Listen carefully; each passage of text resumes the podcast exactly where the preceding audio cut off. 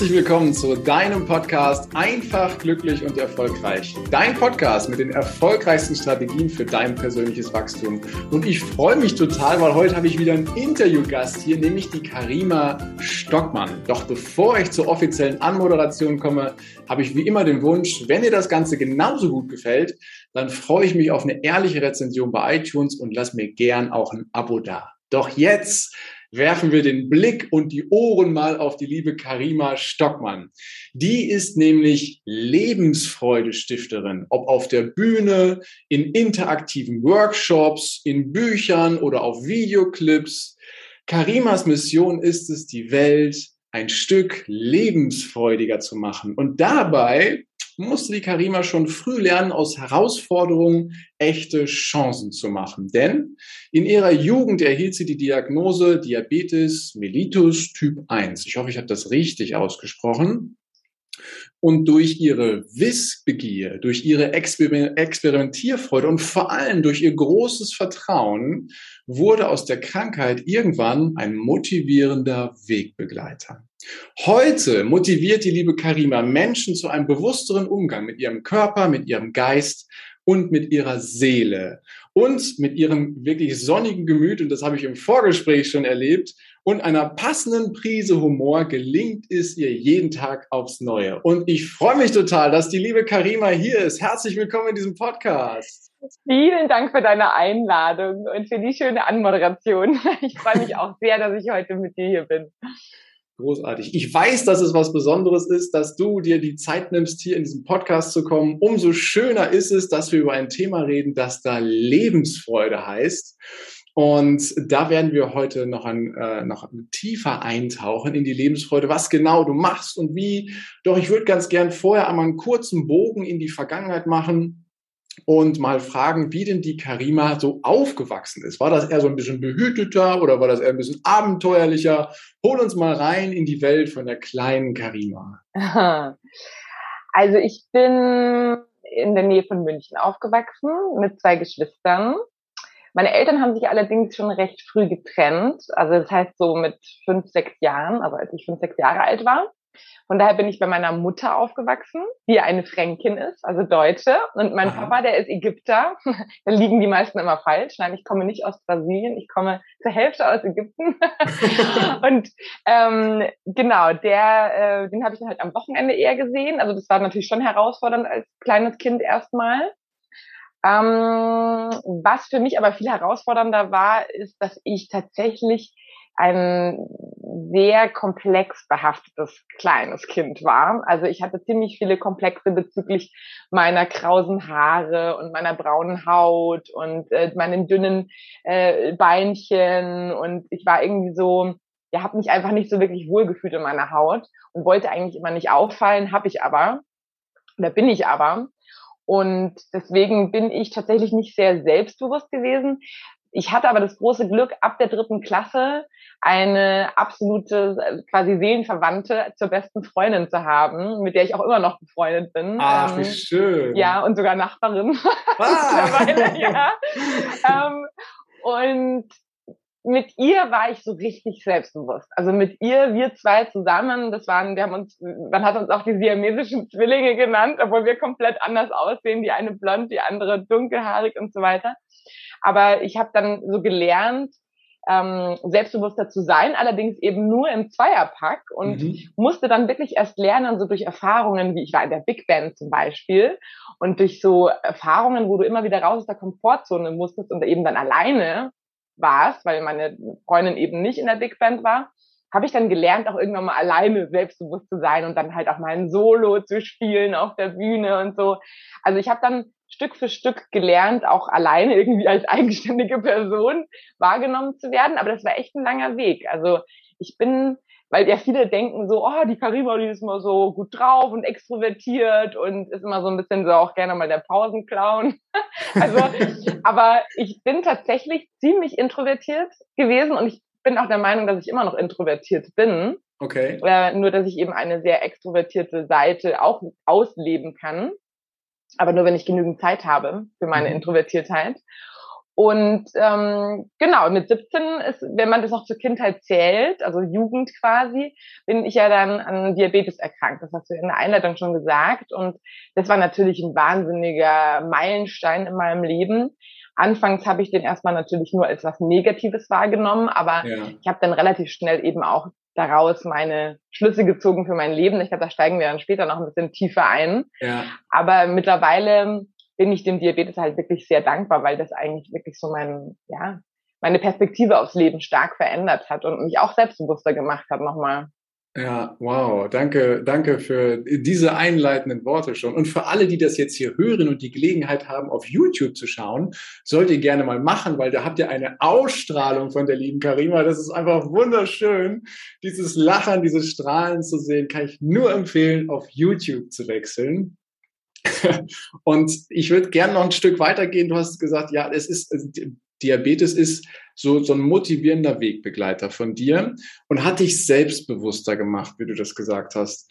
Hm, doch du bist ja jetzt auch als, als erfolgreiche Autorin, als Speakerin, als jemand, der andere inspiriert, von jemand, der introvertiert ist, hin zu der Rolle, in der du jetzt bist, ist ja eher äh, da liegt ja ein Weg zwischen. Mhm. kannst, kannst du uns da mal holen, was so für Meilensteine auf diesem Weg für dich da so gelegen sind? Ja.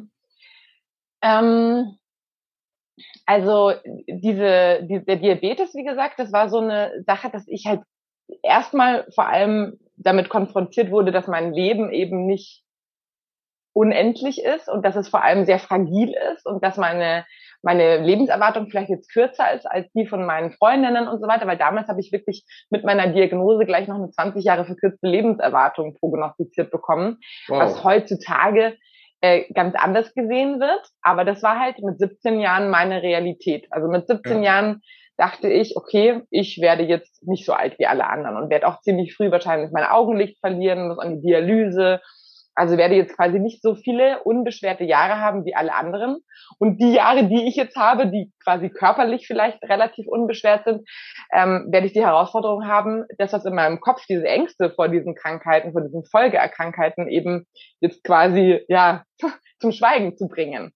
Und ja. ich habe mich dann komplett mit der Krankheit auseinandergesetzt, indem ich gleich mal meine Facharbeit über Typ 1 Diabetes gemacht habe. Ich habe eine Webseite kreiert, ja, okay. und habe quasi alle Informationen zum Thema Diabetes zusammengetragen und das hat mir eine gewisse Form der Selbstbestimmtheit zurückgegeben. Weil erstmal fühlst du dich ja sehr fremdbestimmt, wenn du so eine Krankheit hast. Plötzlich musst du Insulin spritzen, Blutzucker messen, kannst auch mal unterzuckern, musst immer Traubenzucker dabei haben, weißt, du kannst nicht flexibel mal irgendwie spontan bei der besten Freundin übernachten, weil du dann 24 Stunden Insulin nicht dabei hast und so weiter.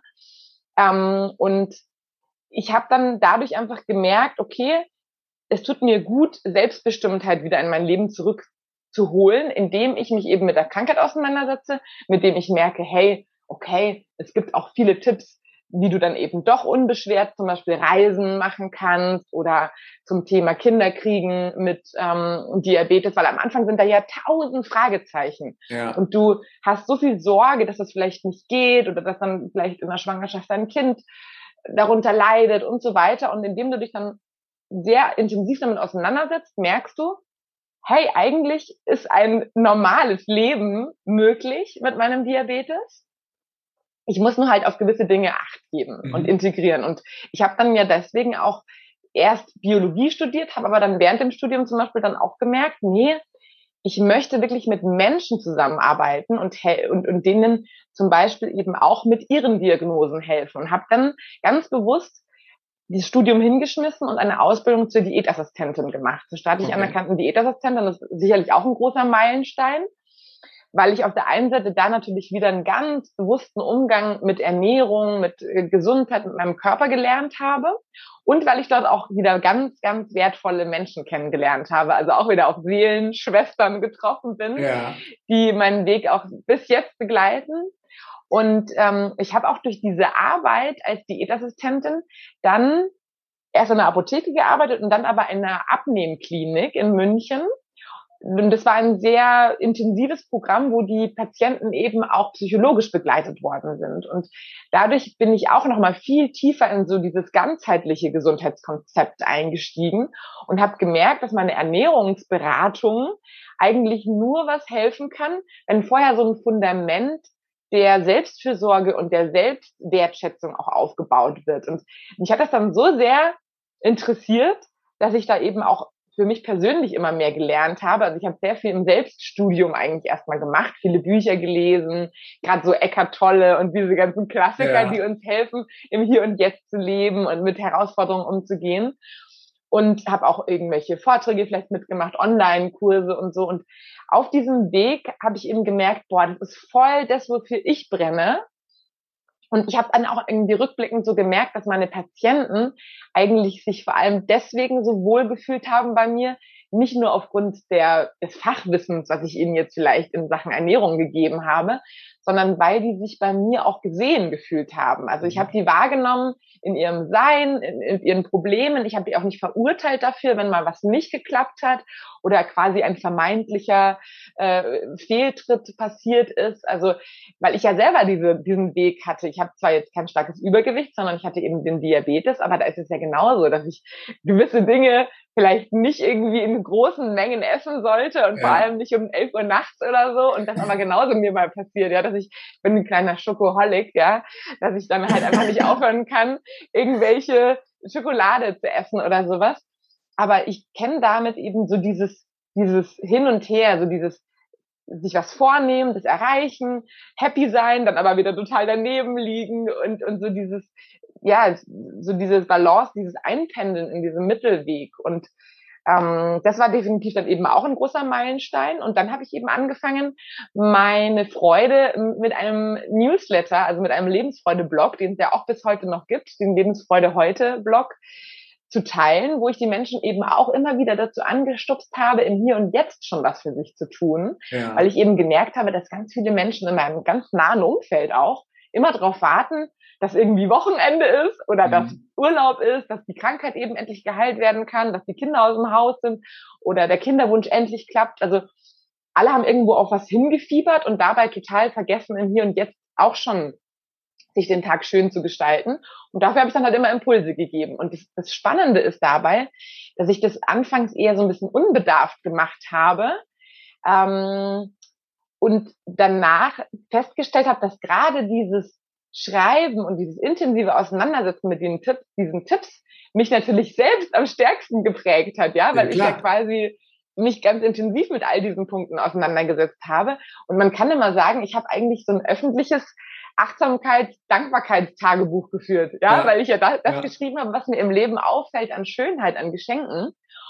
Ähm, ja, und deswegen ist dieser Blog auf jeden Fall auch maßgeblich dafür entscheidend, dass ich mich so weiterentwickelt habe, vor allem natürlich, weil ich auch dadurch Rückmeldungen bekommen habe und, und gemerkt ja. habe, dass ich wirklich Leben zum Positiven mitbegleiten darf durch quasi nur Worte. Ja, ich fand das so mhm. faszinierend, dass ich einfach nur durch eine kleine E-Mail einen Menschen dabei helfen kann, den Tag total um 180 Grad zu drehen, so dass der vielleicht äh, total happy war wieder oder dass er sich plötzlich getraut hat, eine Bewerbung abzuschicken oder ja, also es haben sich wirklich tolle Dinge dadurch ergeben und dann wurde daraus ja ein Buch, weil ich angefragt wurde vom Verlag. Also da bin ich auch sehr, sehr dankbar dafür, dass die auf mich zukamen und so hat sich das dann halt alles weiterentwickelt. Genau. Ja. Und jetzt heute sind halt eben die, die passenden auch Vorträge und Workshops zu den Buchthemen auch auf dem Markt. Ich mache halt auch sehr viel Vorträge in Firmen.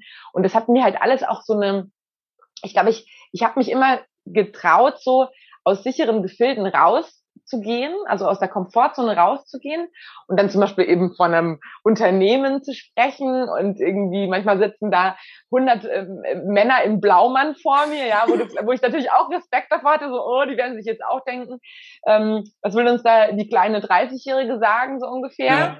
Ähm, äh, mittlerweile bin ich da schon ein bisschen älter, aber ich mache das ja schon über zehn Jahre jetzt. Ja. Und ich habe halt dann da, dadurch gemerkt, nee, die kannst du auch erreichen. Die sind ja. auch genauso wissbegierig oder, oder die wollen ja auch ein erfülltes Leben. Und wenn du denen plötzlich Werkzeuge an die Hand gibst, mit denen sie sofort im Alltag was tun können für sich selbst, dann öffnen die sich immer mehr. Und das hat, mhm. das war für mich so eine Magie, weißt du? Das hat mich so angestiftet dazu, immer weiter und immer mehr Menschen zu erreichen. Und deswegen auch noch weitere Bücher zu schreiben, um einfach ja, diese Botschaften noch weiter zu verteilen mit der, und in die Welt hinaus zu tragen. wow, wow. Also, wenn ich das nochmal ganz kurz für mich zusammenfasse, heißt, du hast erstmal echt viel analysiert und warst neugierig rauszufinden, wie das, was in deinem Leben gerade ist, sagen wir mal, funktioniert, ne?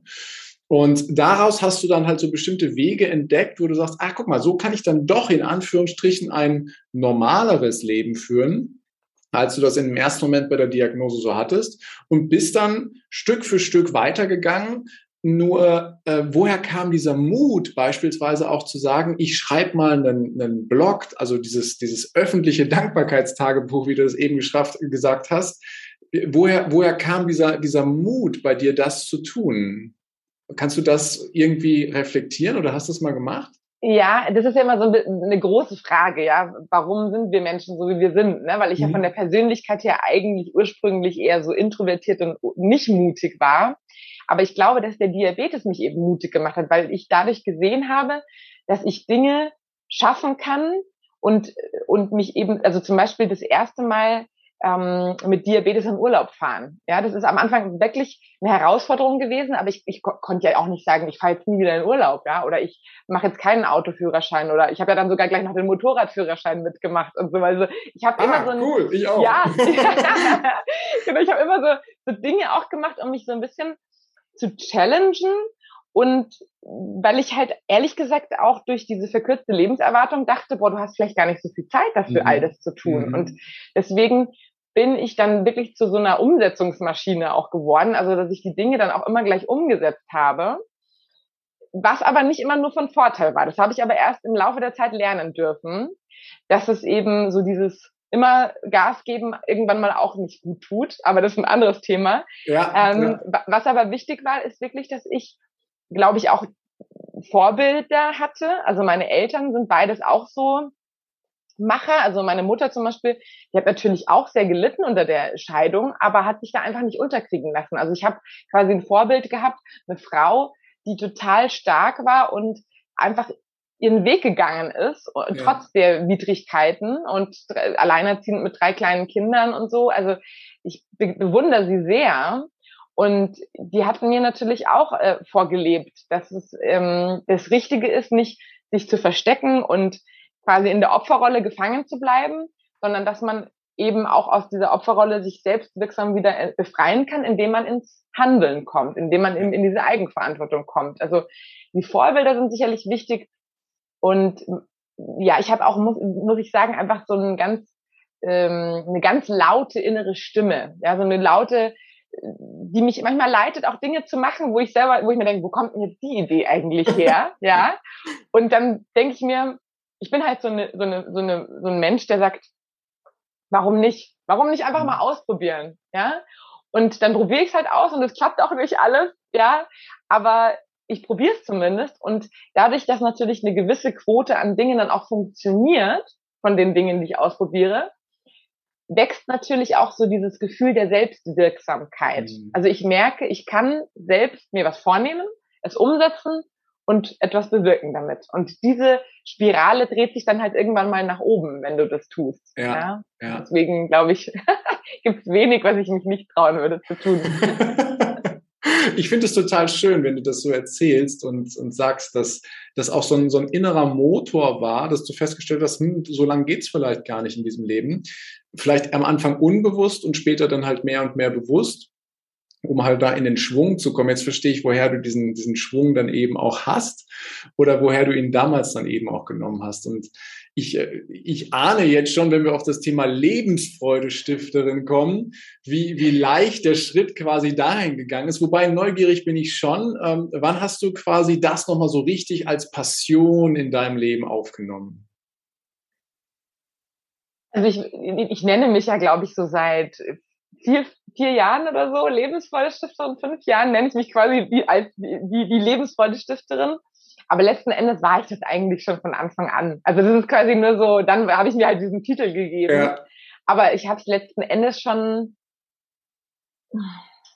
ja, auch schon, schon viel früher, auch schon vor meiner Berufstätigkeit, schon während meiner Ausbildung, habe ich halt immer wieder gemerkt, dass ich Menschen irgendwie ein gutes Gefühl vermitteln kann. Mhm. Ja, auch das muss jetzt gar nicht durch das Berufliche sein sozusagen, sondern einfach im, im persönlichen Gespräch oder auch wenn ich zum Beispiel irgendwas mache, was ich dann toll finde. Ich bin jemand, der empfiehlt es dann voller Enthusiasmus und ja. also irgendwie kann ich Menschen halt gut anstecken mit dem, was mir selber gefällt und die Menschen kriegen dann selber so ein gutes Gefühl. Ja. Und ich habe damals auch mal so eine kleine Schleife gemacht äh, beruflich, dass ich zum Beispiel Massagen angeboten habe, ja. Okay. Mhm, Edelsteinmassagen, weil ich das einfach auch interessant fand mit den Edelsteinen und den Ölen mhm. und Aromaölen und so.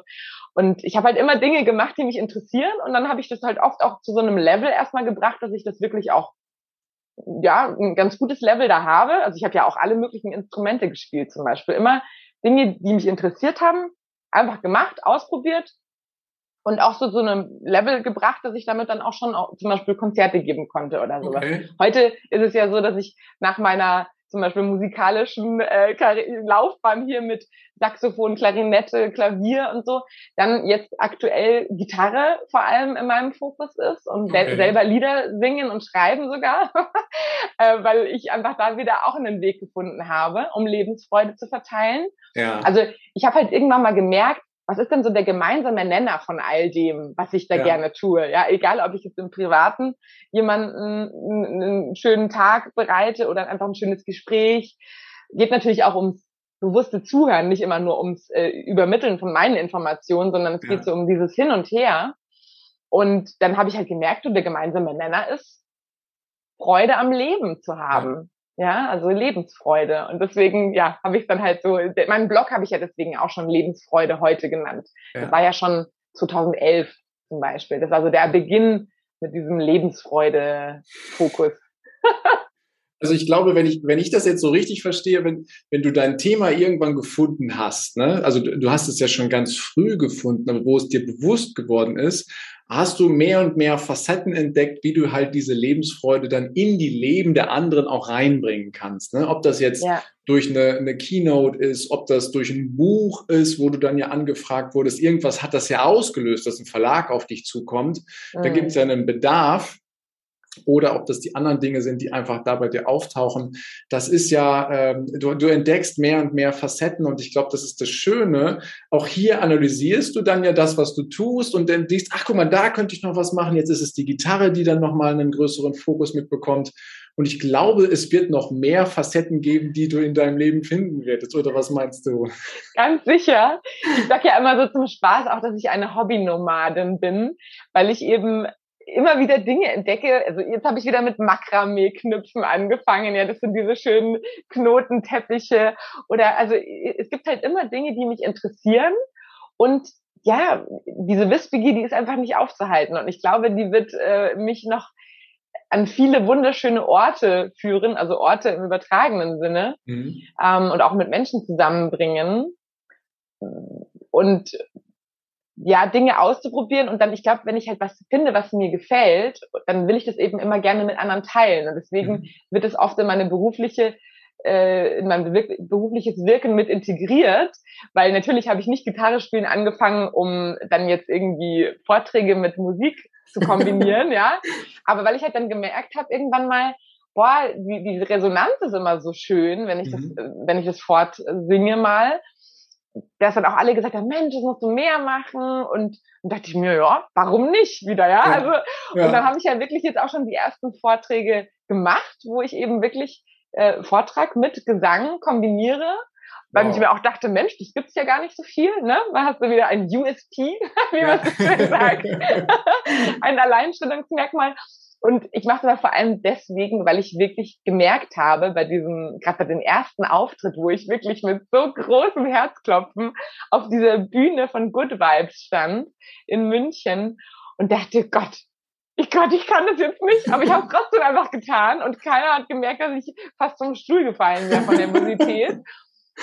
Und dann hatte ich plötzlich wirklich in fünf, also dann mindestens fünf tränende Augen, also mit tränende Gesichter geguckt oder weinende Gesichter geguckt, die vor, vor Rührung geweint haben, mhm. weil ich durch das Gesagte vorher dann das mit dem Gesang so unterstrichen habe, dass die sich halt einfach selbst in ihrem eigenen Schmerz auch erkannt haben und dann aber auch gesehen haben durch mich, dass mein Schmerz ja zu einem sehr, sehr, sehr großen Teil geheilt wurde. Mhm.